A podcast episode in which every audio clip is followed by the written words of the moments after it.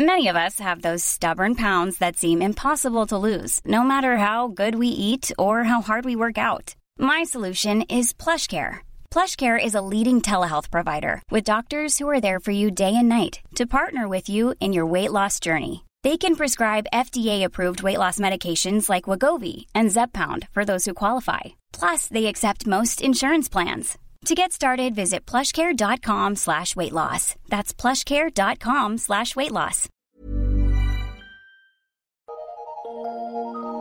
Eu sou Mário Persona e essas são as respostas que eu dei aos que me perguntaram sobre a Bíblia.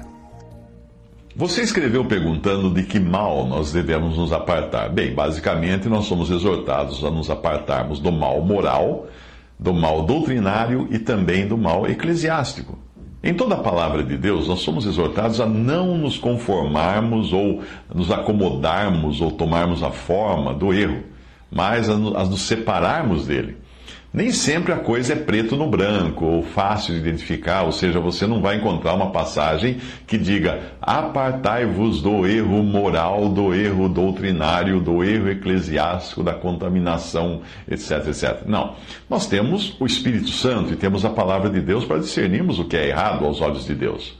Na maioria dos casos, esses erros se misturam de tal modo que fica até difícil compartimentá-los como moral, doutrinário, eclesiástico para nós, o fato de ser erro já devia bastar. Por exemplo, a Epístola de Judas denuncia três tipos de erros, dos quais nem precisa dizer que precisamos manter distância. Judas 1, versículo 11. Ai deles, porque entraram pelo caminho de Caim, primeiro. Foram levados pelo engano do prêmio de Balaão, segundo. E pereceram na contradição de Coré, terceiro. Quais, quais erros são esses? Caminho de Caim é a justiça própria. Pode ser visto considerado um erro moral, porque visa a satisfação da natureza carnal. Caim se deixou levar pelo pensamento carnal quando ele achou que tinha algo em si mesmo ou nos seus esforços que fosse aprazível a Deus, o fruto do seu trabalho. Ele ofereceu o fruto do seu trabalho a Deus, tirado de uma terra que tinha sido amaldiçoada por Deus, por Deus, enquanto Abel ofereceu algo que não era dele, era uma vida, uma vida que pertencia a Deus, que era o, o animal que ele sacrificou para Deus. Uh, o segundo erro seria o engano do prêmio de Balaão, aqui nessa epístola. O que foi o engano do prêmio de Balaão? É a ganância. Este é um erro eclesiástico. Por quê? Balaão quis fazer das coisas de Deus um meio de lucro, o que não é muito diferente de muitas religiões atuais. Então nós devemos nos apartar desse erro quando nós identificamos que as pessoas onde nós estamos estão fazendo da religião ou do nome de Cristo uma fonte de lucro. A contradição de Coré. Que erro foi esse? Foi insubordinação à autoridade de Deus e àquele que Deus havia eh, levantado, Arão e seus filhos. Você pode encontrar um pouco de tudo isso nas, nas religiões criadas pelos homens. Tanto uh, o orgulho, o erro moral, no sentido do orgulho pessoal, de, de achar que existe no homem alguma coisa de bom. Você vai encontrar erro eclesiástico nesse sentido aqui, de pessoas que querem fazer da piedade forma de lucro. E você vai encontrar também aqueles que, que, que não, não reconhecem os poderes e as autoridades que Deus instituiu. Uh, e o senhorio de Cristo, especialmente no, no, meio daqueles congregados ao nome do Senhor.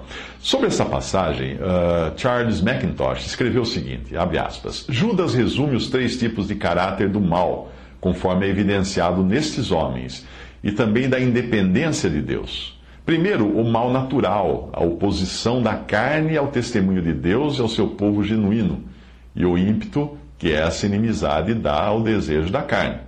Em segundo lugar, o mal eclesiástico, ao ensinar o erro em troca de recompensa, sabendo o tempo todo que isso é contrário à verdade e prejudicial ao povo de Deus.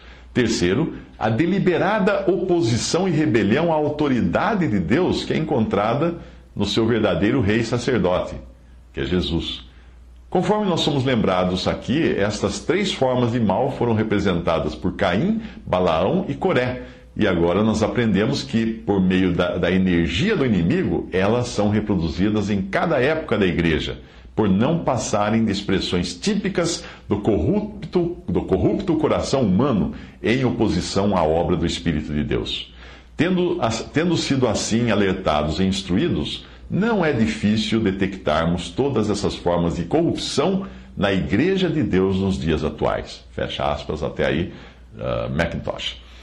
Uma forma de identificarmos os erros, principalmente eclesiásticos, é lendo as cartas às sete igrejas que nós encontramos em Apocalipse.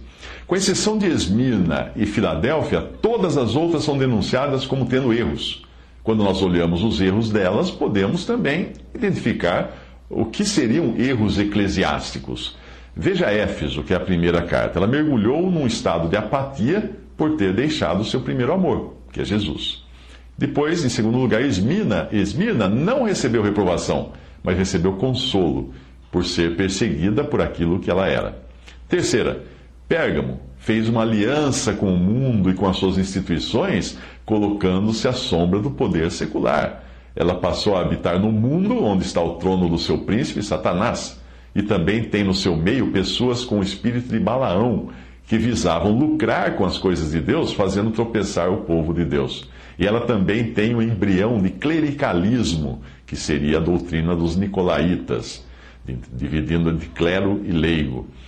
A quarta igreja, Tiatira, tem muito amor, serviço, fé, paciência, muitas obras, porém permite o ensino errado. Uma mulher ensinando, além de estimular a idolatria. Também ela se prostitui, ou seja, ela se corrompe e contamina, se contamina em troca de favores. Em quinto lugar, vem Sardes, que tem nome de que vive, mas está morta. Parece ter feito coisas boas, mas também se deteriorou por ter se afastado do que tinha recebido e do que tinha escutado. Ela não anseia pela volta do Senhor, tanto é que será surpreendida por ele como se fosse um ladrão inesperado. A sexta igreja, Filadélfia, também não recebe reprovação, mas recebe consolo e a certeza de que tem diante de si uma porta aberta, apesar da pouca força, do apego à palavra de Deus e do apego ao nome de Jesus. Portanto, o inverso dessas três características, muita força e sem compromisso com a palavra de Deus e sem compromisso com o nome de Jesus, também denota um erro eclesiástico.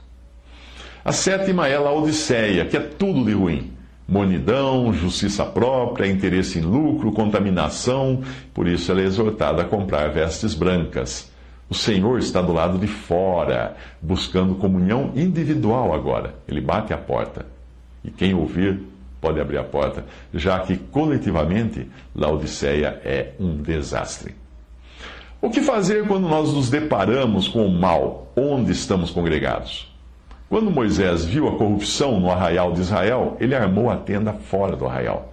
Êxodo 33, 7 diz que tomou Moisés a tenda e a estendeu para si fora do arraial, desviada, longe do arraial, e chamou-lhe a tenda da congregação. E aconteceu que todo aquele que buscava o Senhor saía à tenda da congregação que estava fora do arraial. Paulo manda Timóteo se apartar dos que têm má doutrina, em 2 Timóteo 2,19.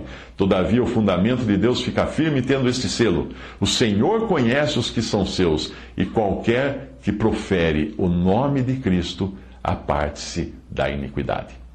Judas nos alerta para os que causam divisões, que é o outro pecado, o outro erro.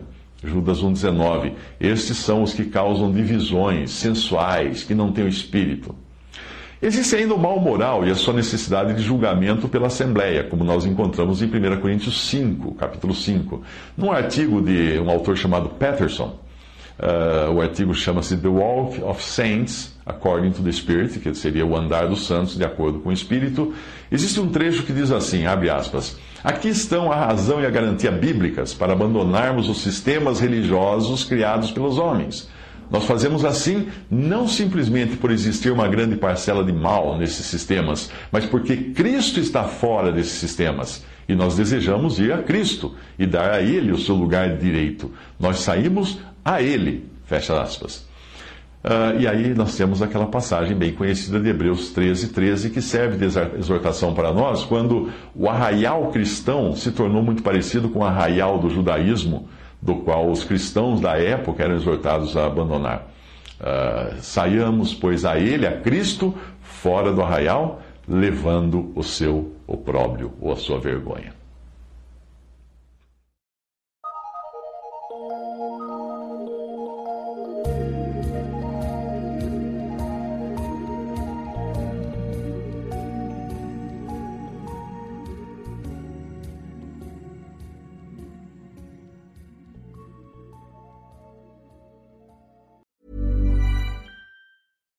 Support comes from ServiceNow, the AI platform for business transformation.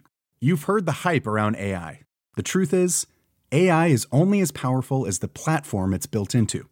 ServiceNow is the platform that puts AI to work for people across your business, removing friction and frustration for your employees, supercharging productivity for your developers, providing intelligent tools for your service agents to make customers happier. All built into a single platform you can use right now. That's why the world works with ServiceNow. Visit servicenow.com/ai for people to learn more.